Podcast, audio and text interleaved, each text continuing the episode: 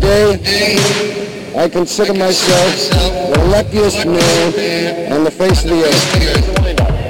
Fastball hit deep to left. It's to the up. Way back there. Oh.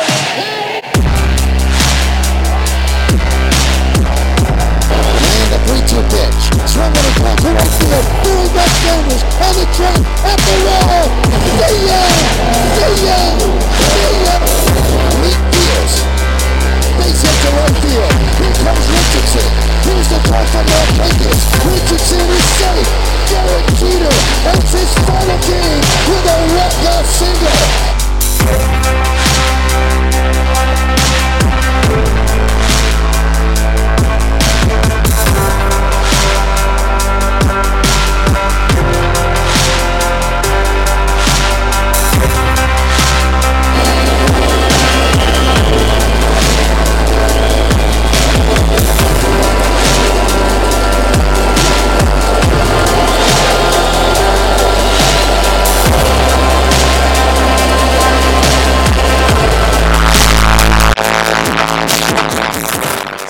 Familia yanquista, bienvenidos al podcast oficial de los Yankees en español, la semana de los bombarderos. Ay, ay, ay, una semana diferente a la semana anterior, puesto que ahora los ánimos están un poco más arriba. Y por supuesto, como siempre, presentándole aquí a la voz, el estilo, la narración y los comentarios del gran Octavio Sequera. Octavio, ¿cómo está todo por allá?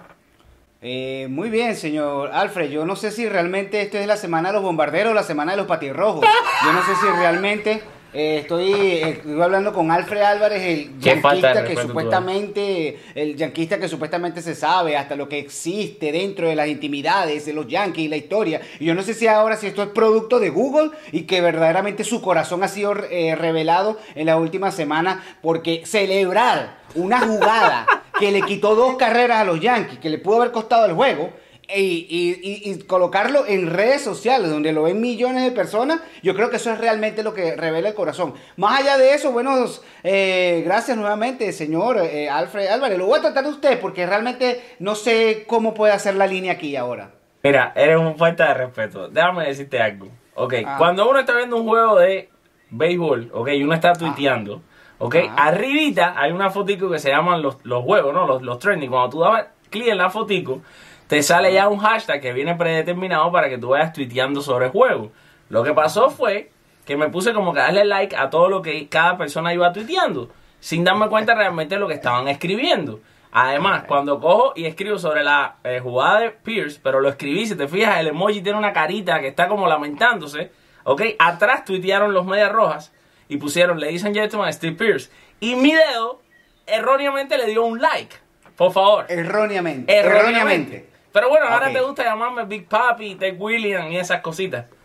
Bueno, es que obviamente es que yo, me quedé, me dolió. Es que esto me dolió, me dolió. No es que solamente molesta, es que duele saber que el enemigo está en casa. Eso no puede, es que no puede pensar esto, yo no puedo creer esto. Qué falta de respeto tú me has salido, mi muchacho. Impresionante. Bueno, que la gente siga comentando y si realmente. No, y hay gente, si te voy a decir una cree. cosa, me has metido un problema. Te lo voy a decir aquí al aire, delante de todos los seguidores de nosotros, que son miles ya. Miles. He tenido mensajes de odio en mi Twitter, en mi Facebook, en todos lados. La gente molesto conmigo, creyendo de verdad tus infamias.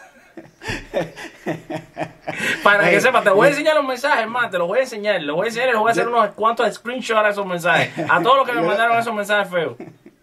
Lo que sí celebro es, lo que sí celebro es que si a lo mejor lo que tú quisiste hacer, porque hay cábalas de cábalas, si lo que tú quisiste fue dar- trasladarle la mala, la mala pava, porque eso pasa cuando uno le liga al contrario para que pierda, bueno, se dio, obviamente gracias al Grand Slam de Brett Gardner en esa serie, pero está bien, está bien. Si tú dices que alguien te movió el dedo, ok, vamos a creerte entonces y vamos a pasar la página, porque realmente hay bastantes cosas Mira, que hablar vamos a de hablar los de eso mismo. De eso mismo vamos a hablar. Esta serie con Boston, Octavio, ¿tú crees que este fue el, como se dice en inglés, el turning point de los Yankees? A pesar de que después pierden el primero con Kansas City, pero eh, ¿crees que ese- este fue el turning point de los Yankees vencer a Boston, los archirrivales? Un equipo que también está, está herido, ¿no? Está jugando muy mal al béisbol, no está bateando, no está haciendo carrera, el picheo está fallando. Pero ¿crees que esta victoria, a pesar de que, de cierto modo, a pesar de que son los campeones, los actuales campeones, eh, es es un rival que no está bien. ¿Crees que esto es como el punto de, arranque ahora para los Yankees? No, no, no creo, y precisamente por lo que acabas de decir. Se le ganó un equipo mediocre, un equipo pobre, un equipo que está dando lástima y que obviamente no representa nada para los Yankees. Se le ganó a un conjunto eh, que sencillamente eh, es uno más. Eh, no es nada extraordinario ganarle a este equipo de los Medias de Boston porque existe un equipo mediocre, pobre y que no, no representa nada de lo que los Yankees necesitarían hacer. El turning point va a ser cuando se le gane a los Rays de Tampa Bay. El turning point va a ser cuando consigan un streak de victorias, como por ejemplo lo hicieron los Astros de Houston, que llegaron a ganar 10 partidos seguidos y allí tú lo viste cómo recuperaron su nivel y, y, pasaron a comandar su división. El turning point va a ser de nuevo, como los Astros de Houston, cuando vencen al rival directo en la competencia, como por ejemplo lo hicieron los Astros con los Atléticos de Oakland y con los propios Marineros de Seattle. Esos son los equipos que tienen que estar venciendo. En el caso de los Yankees de Nueva York, son los Rays de Tampa Bay y los azulejos de Toronto, los, eh, los, bueno, no, perdón, los Orioles de Baltimore, que pareciera increíble hablar de ellos en este punto de la temporada. Los Medias Rojas de Boston, mira, eh, es eso, es, es, un equipo que da lástima, bien por ellos que están ahí tratando de sobrevivir, que apenas entonces comenzaron esta, estas rachas de derrotas, ya vimos que internamente son un desastre porque comenzaron a salir eh, trapitos. Ya empezaron los trapitos, sí. No, no, obviamente yo leía el artículo que estaba con las bases llenas.com, pero más allá de dedicarle eh, 10 segundos a, a, esa lástima de equipo, creo que es dañar al béisbol, entonces ¿para qué hablar de esa lástima? Lo que sí es cierto, lo que sí es cierto es que fueron momentos emotivos de los Yankees y cada victoria que los Yankees consigan con este roster, que tienen dos equipos, uno en, la, uno en la lista de lesionados y otro en el terreno, creo que eso es ganancia. A pesar de la derrota contra Kansas City, creo que es una serie que los Yankees pueden ganar. Mira, yo estoy de acuerdo completamente contigo con lo del tema de Boston. No creo que ahora mismo Boston puede ser un medidor tampoco para los Yankees, ¿no? Si bien sí levantó los ánimos, eso sí, porque sabemos claro. que los Yankees hicieron hasta una fiesta en el Clubhouse como tipo una claro. discoteca con máquinas de humo y todo. Ellos están contentos, evidentemente tienen que tratar de encontrar la manera como equipo de celebrar las victorias, de tratar de levantar el ánimo, porque realmente el equipo, una, está pasando por una situación difícil. Hay un equipo de lesionados que uno mira el line-up, el otro día lo poníamos la foto en, en nuestra página de Con las Bases Llenas, y el equipo que está lesionado ahora mismo, los nueve jugadores, incluyendo bateador designado y todo, y, y su pitcher -huh. podían ser hasta casi que un all-star de, de, jugadores sí. lesionados. Esto es, por supuesto, impresionante. Pero ahora yo te hago una pregunta, Octavio. De todos estos jugadores sí. que han tenido que venir a reemplazar, eh, dígase Urchela, dígase, eh, por ejemplo, estaba diciéndote, eh, sobre todo me viene a la mente Urchela, pero también este muchacho, el ¿cómo se llama? El Mike Tuckman, el jardinero que, que está, que, uh -huh. que, llegó de las ligas menores. De todos estos jugadores que han entrado, que no se suponía que estuvieran, Clint Fraser, por supuesto, hay que mencionarlo, okay. que no se suponía que estuvieran aquí ahora mismo. ¿Cuál de ellos crees tú que está dejando el mejor sabor de boca? Sí, Clint Fraser. Clint Fraser, yo, yo, también estoy de acuerdo, eh, de acuerdo definitivamente, contigo. Definitivamente. Y por fin estoy comenzando a ver lo que los indios tenían en Clint Fraser cuando lo trasladaron, eh, hicieron el intercambio y pidieron a Andrew Miller de por medio, porque obviamente Andrew Miller ese año no es que él llevó a los indios a la serie mundial, pero obviamente los indios tenían un gran equipazo y un gran cuerpo de relevistas reforzados con Andrew Miller y fueron a la serie mundial, barrieron a Toronto en la serie por el campeonato de la Liga Americana. Entonces ya sabemos por qué es que pidieron a, a Andrew Miller y por qué los Yankees aceptaron a Clint Fraser como eh, moneda de canje para tenerlo allí por Andrew Miller. Entonces realmente se comienza a ver ese destello. Creo que Clint Fraser, de hecho, te soy sincero, creo que Clint Fraser va a ser de los que más va, va a durar más de todo esto. Creo que Tuckman se va a ir rápido en lo que llegue, eh, eh, en lo que lleguen los reemplazos, en lo que llegue, por ejemplo, Stanton. Eh, creo que em, Urchela va a estar en el círculo. Urchela para mí es el nuevo Torreyes. Y, para, y, y, creo que ese va a ser su, su, rol, porque hay que recordar, si Andújar vuelve a lanzar una pelota de la tercera base este año, eh, si eso pasa, entonces el utility primero sería DJ Lemegio. Increíble que sea, porque para mí es el MVP del equipo hoy. Sí, pero Lemegio. fíjate, Increíble. Este, este tema, este tema, sí, no seguro, eso seguro, pero este tema de, de Clint Fraser trajo consigo, cuando hicimos el cafecito con los Yankees, que sabes, es, es un un live que estamos haciendo después de los juegos, no todos los juegos, he tenido también un montón de, de gente escribiéndome, oye, oye, ¿qué pasó con el eh, cafecito de hoy? Bueno, no lo hacemos todos los sabes, juegos, ¿no? Pero dime, dime. Tú, tú, sabes que, no, no, yo me quería unir al cafecito de los Yankees porque estábamos en la, en la fiesta de del, del, la discoteca que hicieron los Yankees después que ganaron el segundo eh, juego. Estaba gozando, estaba gozando.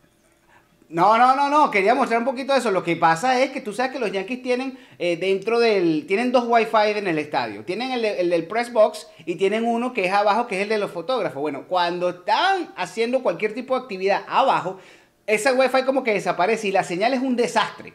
Eh, Pero lo hacen a propósito, como que la cuestión es mantener la intimidad del equipo y que, que no se hagan este tipo de, de, de live en redes sociales, exceptuando con un tercer Wi-Fi que tienen los peloteros, que parece ser que es increíble. Y es un tema de conversación, Alfred. Te quedas loco de cómo ellos se ríen de la prensa diciendo, ah, aquí no pueden transmitir nada, no pueden transmitir nada, pero todo lo hacen de una manera jocosa. Pero sí, sí, sí. Obviamente, él quería unirme al cafecito de los Yankees porque sabemos que es después de cada No, y está teniendo muchísima, muchísima aceptación. O sea, se conectan, a veces se llegan a conectar casi 100 personas de un golpe. Te- terminamos teniendo siempre 3.000, 4.000 personas que ven ese cafecito, a pesar de que muchas veces a las 11 de la noche, 11 y media. Y lo que te quería decir es que eh, en ese cafecito Fraser. surgió una discusión interesante que dije, esta la voy a llevar para nuestro programa el domingo con Octavio. Y la, la pregunta que surgió es, ¿qué va a pasar cuando regresen los jugadores? O sea, te de- ¿qué va a pasar entre Clint Fraser y Brett Garner? Los dos se van a quedar en el equipo, entonces pierdes un jugador de cuadro. O sea, ¿qué va a pasar, Octavio, cuando regrese Hicks y cuando regrese Stanton con la situación de Fraser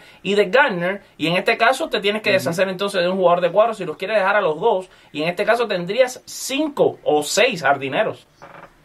Pero ¿cuál jugador de cuadro se tendría que deshacer lo- los Yankees? Porque yo creo que Andújar no va a lanzar una pelota este Eso año es lo que parece. Toda- parece que Andújar hasta el 2020. De hecho, el reporte es hasta el 2020. Lo que pasa es que él, este está teniendo una recuperación como que muy rápida. Ayer salieron imágenes de él Sí. ya recibiendo roletazos en tercera, lo cual es impresionante. Si de verdad regresa. Sí, sí, sí. Ahora, pero si Andújar regresara, o sea, hipotéticamente que puede ser que no, pero si regresara, entonces, ¿qué pasa? Te, ¿A quién sacas ahí?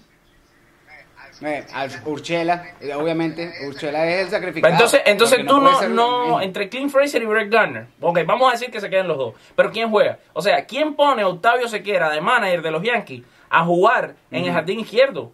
¿Qui- ¿Quién, ¿Quién ahora mismo? Porque Brett Garner está en- eh, ha empezado a batear. Brett Garner es un bateador de racha, estamos claros de eso. Un bateador netamente Claro. de racha y un bateador, sí, muy oportuno y un hombre que es un líder en los Yankees, un Yankee. Ha estado toda su vida con los Yankees desde, desde que empezó a jugar, eh, fue firmado por los Yankees y ha sido siempre un Yankee. Claro. Ahora, pero Clint Claro. Fraser es joven, talentoso, tiene buen brazo, batea, fildea, corre, es un atleta increíble. ¿Qué haces aquí? Bueno, sencillamente apuesto, apuesto por la jerarquía y me quedaría con Brett Garner. Pero, pero, pero, pero, sí bien es cierto, de una manera condicional. Brett Garner cae en una mala racha y hasta ahí, that's it. A mi hermano, usted es líder, serás nuestro bateador emergente, porque Brett Garner el tiempo ya también le está pasando factura y esto va a ser normal. Es natural que ya lo de Garner sea para un rol secundario. El problema es que como está teniendo una gran temporada, ok, hay que darle la jerarquía a Garner y mantenerlo siempre allí. Pero siempre teniendo presente de que, ok, de que el teléfono de Fraser tiene que estar ahí disponible como el de cualquier médico, porque al momento, no es que Garner caiga en una lesión, sino al momento de que Garner deje de producir, Clint Fraser tiene que estar a la vanguardia. No puede ser de otra manera. Es un caso similar como lo que pasó en la dinastía de los 90 con eh, Darryl Strawberry y Ricky Ledé. Ricky Ledé estaba ahí a la, a la larga, apenas sonaba el teléfono, claro, después Strawberry se muda al, al bateador designado y entonces encontraron, tenían quizás un poquito más de flexibilidad. O si quieres, si quieres verlo de otra manera más específica, el caso de Shane Spencer. Shane Spencer llega y le dan la oportunidad justamente porque eh, eh, no estaban produciendo bien. E- Era ese cuarto jardinero. Lo fue Chad Curtis en el 99. Entonces son de esos peloteros que tienen que estar allí listos porque después les va a tocar su Ahora. Octavio, eh, un tema que también estuvo en las redes y que todo el mundo está hablando. Es increíble, ¿no? Lo, lo de la carrera de Cici Sabatia. Y para algunos, porque también Sí. nosotros tenemos muchos que estuvieron hasta, cin- yo no te diría 50 y 50, pero sí un 60 y 40. Había un, un buen 40% de nuestros seguidores de la Semana de los. Bombarderos que esta- estaban, vamos a decir que desde ya estaban descartando a Sabatia. Y se les olvidó que Cici Sabatia es un lanzador que va a terminar en Salón de la Fama, en mi opinión. Sabatia es un hombre grande. Una cosa que tiene Sabatia en todo lo largo de su carrera como Yankee, desde que comenzó en el año 2009, es que es el lanzador con más victorias después de los Yankees tener una derrota el día anterior al que él lanza en todo este, este espacio de tiempo. De hecho, el récord de los Yankees en cuanto a, a lanzador que gana después de, de que el equipo pierde es, es Andy Petty. Pierde. Y sin embargo, él después del 2009 ha tomado ese, ese, vamos a decir, ese personaje de sacar Claro. a los Yankees siempre del logo cuando están mal. Pero no solo eso, sino que Claro. Sabatia está muy cerca, a tres victorias y a solamente seis ponches de lograr las 300 victorias, las 250 victorias en grandes ligas y los 3000 ponches. Dos números que yo creo Sí. que hoy en día, en el béisbol que estamos viendo, las 300 victorias para un pitcher son casi imposibles o quizás pueden ser posibles, No, no existe. pero es difícil. va a Exacto, no va a pasar. pasar. Y 3000 ponches es un número No va a mágico. Para mí ya cuando Sí. él logre esos números y va a ser un salón de la fama. Además, teniendo en cuenta que ha sido un lanzador que esta temporada, señores, hay que quitarse el sombrero. Este hombre está regresando de una operación en el corazón. Este hombre estuvo a punto de morir. Se dio cuenta, estaba, estaba en la estera de su casa haciendo un poquito de, de cardio y se da cuenta que está sudando más de lo normal. Se lo dice el médico, le hacen un stress test, que yo me lo he hecho. Es una prueba para saber cómo está tu corazón. Y de ahí mismo, del mismo lugar que le estaban haciendo el stress test, lo llevaron directo al hospital a operar porque se podía morir. Y este hombre está ahí lanzando y le ha lanzado dos grandes juegos. Resúmeme, Octavio, Sí. ¿qué crees de Sisi Sabatia, de su carrera? Y qué, y tú, que tienes la gran, la gran maravilla, la gran posibilidad, el gran honor, el privilegio de votar para el Salón de la Fama, va a ser Sisi Sabatia un Salón de la Fama. Bueno, sí, gracias a Dios, ciertamente está esa posibilidad y para mí lo es un Salón de la Fama, todo lo que tú habías mencionado, eh, que curiosamente David Ortiz, otro Salón de la Fama, eh, sufrió más o menos de un síntoma similar, David Ortiz se, le- se lo detectó, digamos, autodetectó, lo sintió, eh, adicionalmente fue cuando robó una base y él pensó que era producto del colesterol y se le hicieron el mismo eh, strep test y entonces obviamente determinó que tenía problemas de corazón y la cirugía fue prácticamente la misma el caso de David Ortiz y lo digo de David Ortiz porque son Sí. hombres grandes, ¿no? De esa contextura grande. Ni me digas eh, nada que me mucho- para me digas nada que me. Por eso Pero es que yo me he hecho el stress test tres veces. para que lo sepa la No, audiencia. no, no, no, lo que tiene, tú lo- no, no, no, tranquilo, lo que tiene que hacer es el croqueta test y ya, y el croqueta test es quitar la croqueta. Eso es lo que estoy- eso es lo que estamos tranquilo. Oye, oye, te, te lo digo yo, te lo digo yo que llegué inclusive hasta Rosala 190, Wow. mi hermano, y, y- y- y con este tamañito, ¿cómo, cómo es posible? Eso es cuestión, y, es salud, es salud, la cuestión no es solamente que verse flaco, es otra cosa. Sí, es salud. y, muy, y- es salud. Pero fíjate una cosa. Estas dos, estas dos personalidades, David Ortiz y Cici Sabatia, para mí los dos van a terminar en el Salón de la Fama y los dos superando problemas de salud graves, porque eso- que tú estás mencionando Claro. es grave, es cuestión de vida o muerte. No es una lesión de Tommy John, por ejemplo, no es una lesión de, eh, de, eh, digamos, una rotura de, de ligamentos, no, no, sencillamente el órgano vital del cuerpo humano como es el corazón. Por allí ya tú sacas la determinación de una carrera. Además de todo lo que tú mencionaste, de, los, esos números específicos de Cici Sabatia, si no vamos a lo básico, Cici Sabatia tiene dos elementos claves. Y el primero es la durabilidad. Sabatia, cuando ha estado en grandes ligas, no ha sido nunca el mejor lanzador de grandes ligas. No, pero ha estado siempre entre los 10 mejores. No, quizás no, quizás no ahora porque está el ocaso de su carrera, pero en todo su prime. Por ejemplo, cuando él estuvo con Cleveland fue Cy Young. Por lo tanto, por lo tanto, estuvo entre los mejores lanzadores, sino, sino el mejor. Esa, esa, esa, en ese tenure, en esa, en esa racha, cuando estaba con, con Cliff Lee. Cuando estuvo con Milwaukee, prácticamente mete a Milwaukee en la, en la serie por el campeonato que después pierden con los Cardenales de San Luis, obviamente, y no van a la serie mundial. Pero estuvo Ese año gana el Sayón en entre la- los dos equipos, ¿no?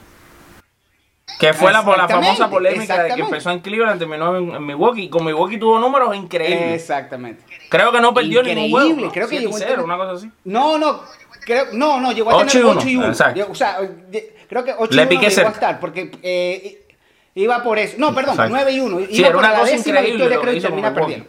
Ujú.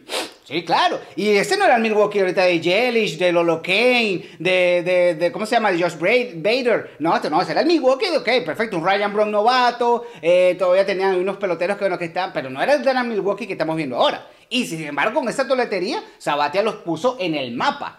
Y por último, y por último, es un señor que también ha sido campeón de la Serie Mundial. Y no solo eso, que en la postemporada fue el más valioso de los Yankees en la serie por el campeonato frente a los angelinos de Los Ángeles de Anaheim. Ese elemento de durabilidad es lo más eh, para mí importante de Sabatia. Y el segundo elemento, el segundo elemento bastante cortito. Simple y llanamente. Simple y llanamente el segundo elemento es muy cortito. Tiene números tradicionales que lo avalan. Las- los 3.000 ponches es un número mágico. Las 300 victorias no va a pasar. no creo que Verlander llegue, no creo que Clayton Kershaw llegue, no creo, no creo realmente que Max Scherzer, que tiene un contrato, inclusive un contrato diferido, que le van a estar pagando hasta el 2040 y pico, eh, vaya a llegar a 300 victorias. Eso, eso ya creo que ese parámetro... No, te iba a decir, solo para agregarte, cinco veces ha terminado entre los primeros cuatro en votación para Cy Young en su carrera. Y en el año 2009, que decía fue el jugador más valioso en la serie de campeonatos, no solo eso, recordemos, en la serie mundial contra los Phillies ganó los dos juegos que lanzó. A pesar de Chase Utley, porque eso Exacto. fue el único que lo descifró, Chase Utley en esa serie mundial. Y ojo, una cosa, si lo comparas con Mike Musina, Mike Musina es el de la fama, ¿dónde está el sayón de Mike Musina?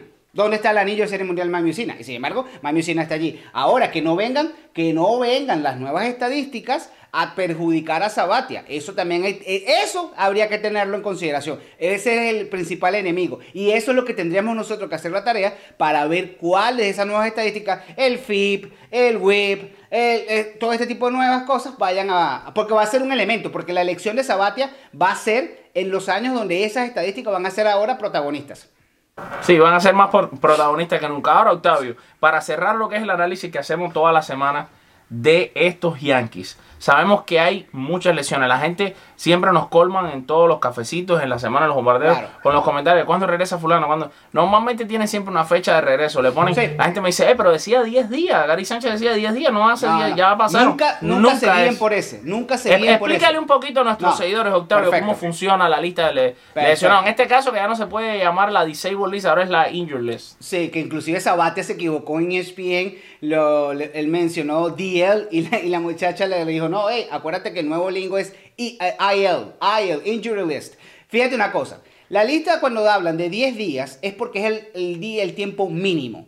El 10, el 10 es el tiempo mínimo. Cuando hablan de 60 de días es porque es el tiempo mínimo. Siempre se ofrecen los mínimos porque es la manera en que Grandes Ligas le da a los equipos para que tengan un, quizás un plan de reestructuración si lo tienen o para que tengan un plan, eh, digamos, de movilidad del roster para poder activar a otros jugadores. Pero nunca son 10 días. Jamás son 10 días. Jamás. Ni cuando eran 15 días, tampoco. Tampoco eran 15. Esto, claro, esto claro. lo claro. adelantaron, lo cambiaron a 10 días porque habían casos, habían casos, por ejemplo, de lesiones de pelotazos. Digamos, un pelotazo que de repente fue en el codo y, y la, la lesión pasan 10, necesita como que 10 días para que la inflamación, lo que, lo que sea, de- eh, se recupere. Entonces antes había la lista de de 15 días. Pero resulta ser que como había sido un pelotazo nada más, que no hubo fractura, que no hubo nada, el tipo a los 10 días estaba recuperado o a los 11 días estaba recuperado y consideraban quizás que eran mucho tiempo. Ahora lo que hacen es eh, colocar una lista de 10 días. Pero eso todo tiene un propósito. El propósito es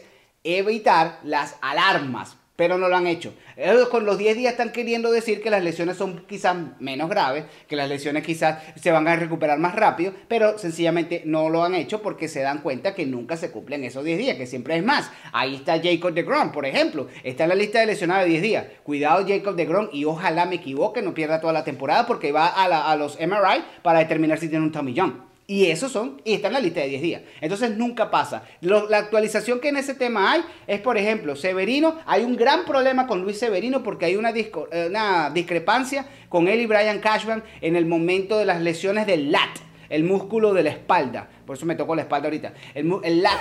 el- Ya te veo, eh. El músculo de la espalda. Parece que Severino dice que eh, se lo estiró o digamos una, una especie de esguince en ejercicios de calentamiento en el gimnasio del equipo. Cashman dice que lo pone en duda y que parece que lo fue. eh, esto sucedió en una actividad personal de él. Eso crea un clima, eso crea un clima diferente y un clima quizás un poquito eh, de tensión. Delin Betances es el que se va a tardar más. Para mí creo que Betances llega hasta julio. Sí, Eh, primero decían mayo, pero ya no es mayo.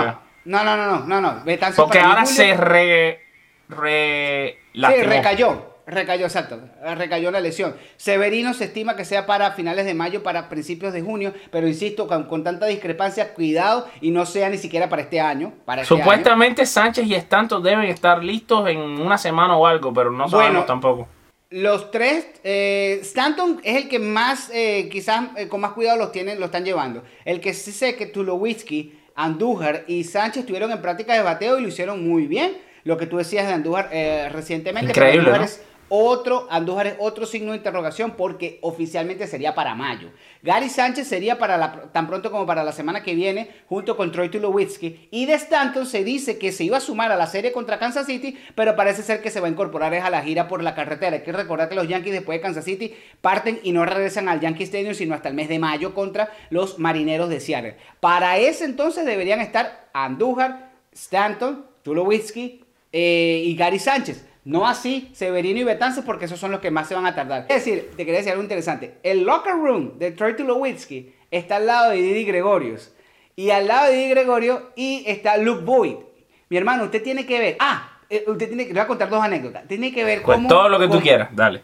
Luke Boyd se voltea a hablar con Troy Tulowitzki y es conversaciones de béisbol, de qué hacer en momentos de presión, de que la- eh, batear hacia la banda contraria. O sea, parece un- un- un- un profesor.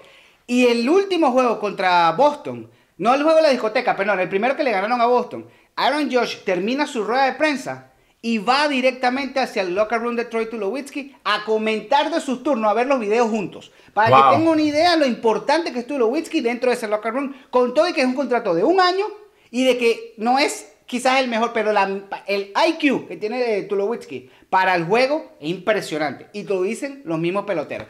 Y Qué la bueno. otra anécdota, y la otra anécdota rapidito, No, no, que iba a contar, es cómo eh, eh, hay una, eh, Gleyber Torres y Andújar, que son súper amigos, eh, tienen una, una especie de apuesta interna sobre ver quién va a batear más y quién va a cometer menos errores a la defensiva. Inclusive tienen unos cuadritos allí en su locker room cada uno. Interesante porque se autoexigen ellos mismos. En el caso de Andújar, hoy, eh, obviamente, con Claro. el tema de la lesión, no puede estar a la altura de eso. Ojalá y pueda regresar. Octavio, te voy a leer, porque esto, esto, esto lo escribimos nosotros, eh, pero evidentemente no escribimos cosas inventadas. Esto está en el reporte oficial de, la, de los lesionados de la MLB.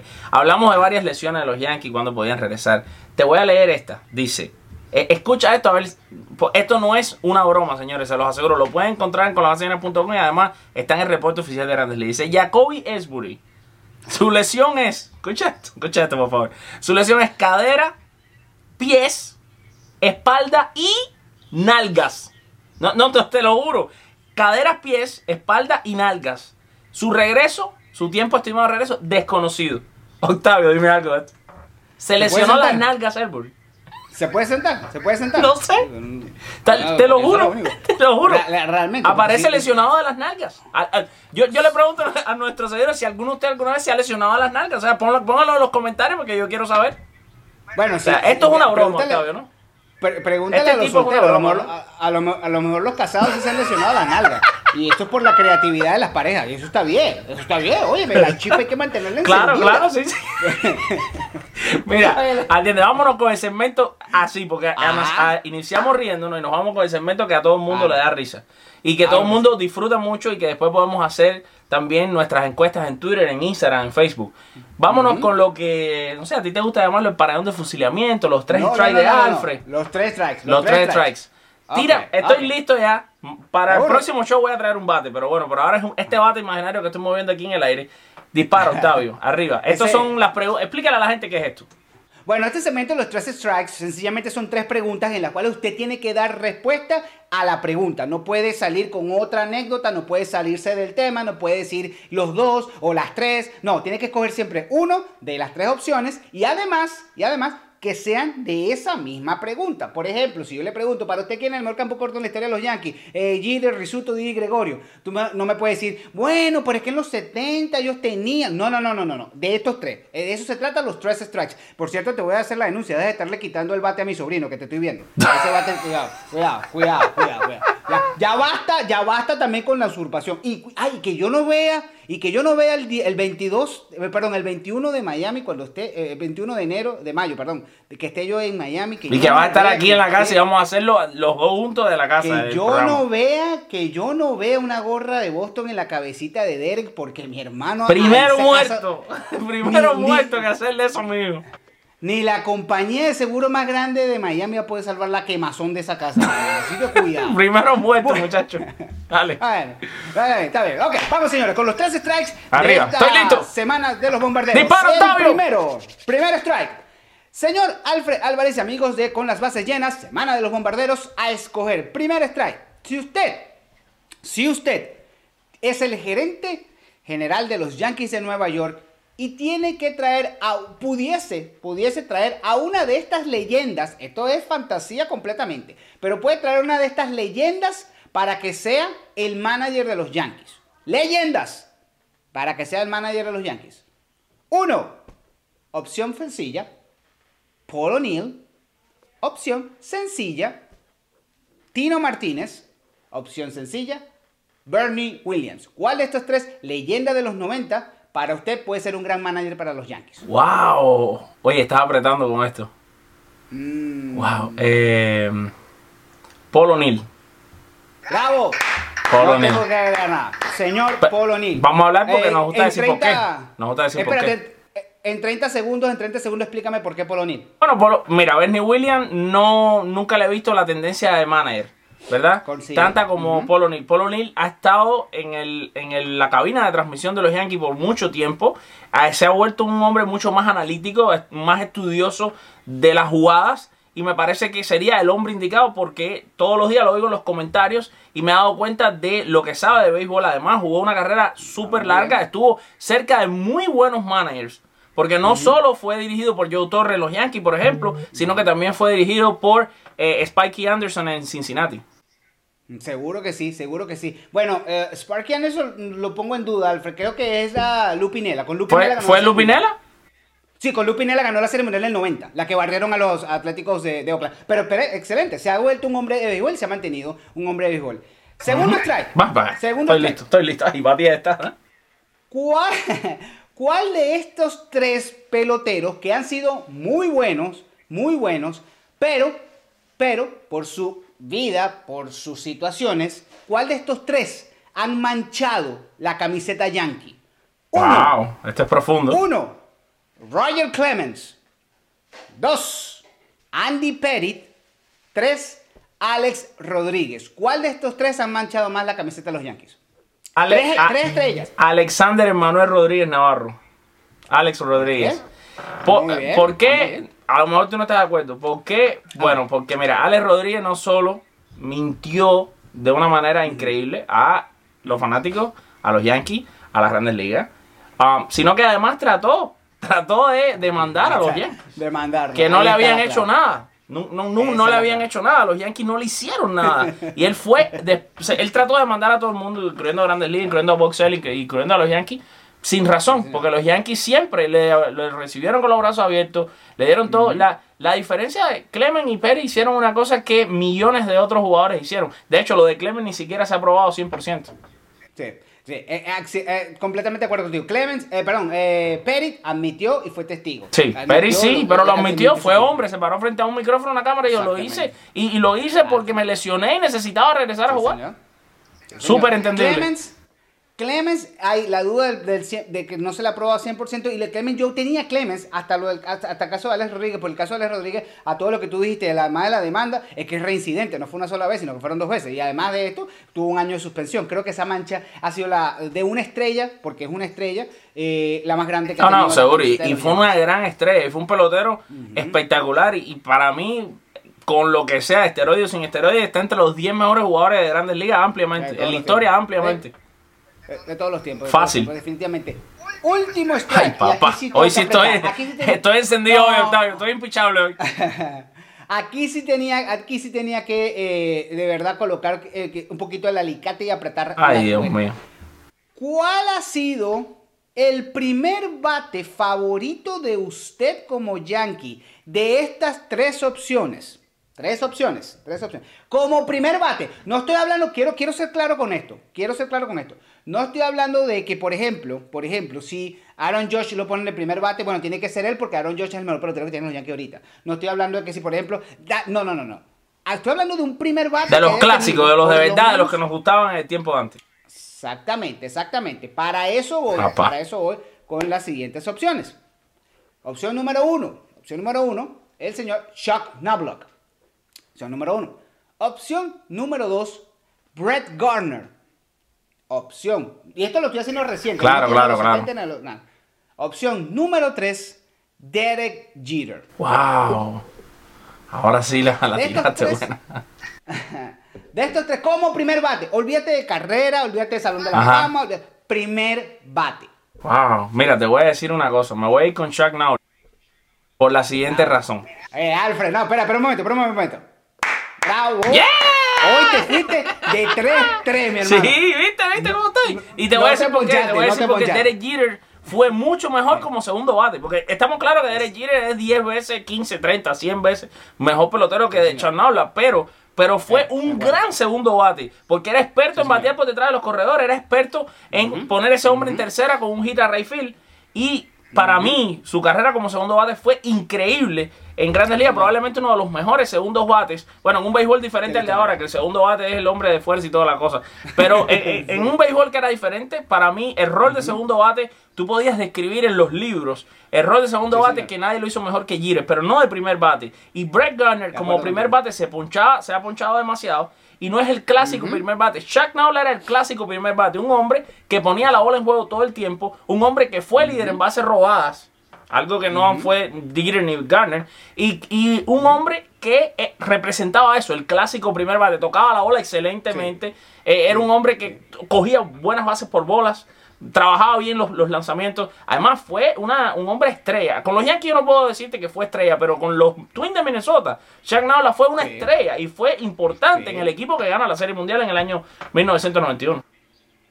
Sí, y ojo, con los Yankees quizás todo el mundo recuerda el hecho que no podía lanzar a la primera base, pero señores, vayan a ver la Serie Mundial del 99, el tercer juego, el cuadrangular que da decisivo. Seguro. Vayan a ver la Serie Mundial del 98 contra los Padres de San Diego, lo mismo que tú decías de exprimir a los lanzadores. Y a lo largo de la racha de las 114 victorias del 98, vayan a ver cuántas veces el promedio de envasado que tuvo Chuck Knobloch en ese sentido. Inclusive, solamente para complementar, para mí es Chuck Knobloch primero, de estos tres, Chuck Knobloch, Brett Gardner y de tercero Derek Jeter. Por lo que lo, lo que acabas de explicar es fenomenal. Lo que tú acabas de explicar es fenomenal. Derek Jeter como segundo bate es una cátedra de bateo. Como primero, hay que recordar. Y la gente dice, bueno, pero ¿te acuerdas que en el primer picheo él hacía swing y a veces daba doble y a veces daba honrón? Sí, pero es que ese no era lo Exacto. bate. Y, Ese no y te voy a agregar algo bate. más, te voy a agregar algo más. La de Jeter, por supuesto, una carrera grandiosa, creo que va, igual que Mariano Rivera el próximo año, a obtener el 100%. Pero se ponchó bastante.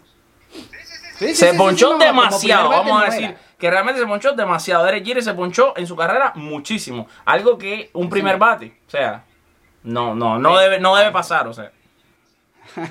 Bueno, me alegra que no te hayas ponchado. Me alegra que no te hayas ponchado. estoy entero. He mejorado mucho mi bateo, Octavio. He estado en las cajas de bateo llamadas Google, Internet y libros para, poder, para poder hacer esto bien. Mis queridos amigos, usted, por supuesto, durante todo este tiempo ha estado poniendo sus respuestas en los comentarios. Se lo agradecemos muchísimo. Par de cositas importantes que hay que recordar, Octavio, a nuestros seguidores. Número uno, la mejor manera en la que usted puede apoyar nuestro trabajo es simplemente apretando un botón mágico que se llama compartir. Le comparte este video a sus amigos y así sus amigos pueden conocer sobre nosotros. Taguen a sus amigos que son Yankees, así se pueden enterar de este programa que hacemos semanalmente. Y somos la voz de los Yankees en español en los podcasts, algo que no hay, no existe otra persona que lo haga y nosotros creo que nos entregamos muchísimo a ustedes, le damos lo mejor de nosotros para que ustedes disfruten muchísimo. Todos los domingos, vemos, recibimos sus mensajes, leemos todo lo que nos mandan con el ansia que están esperando para ver el programa, así que agradecerles como siempre a ustedes y señores, siempre dejo que sea Octavio el que despida este show porque lo hace de una manera muy, pero muy especial. Octavio, todo tuyo.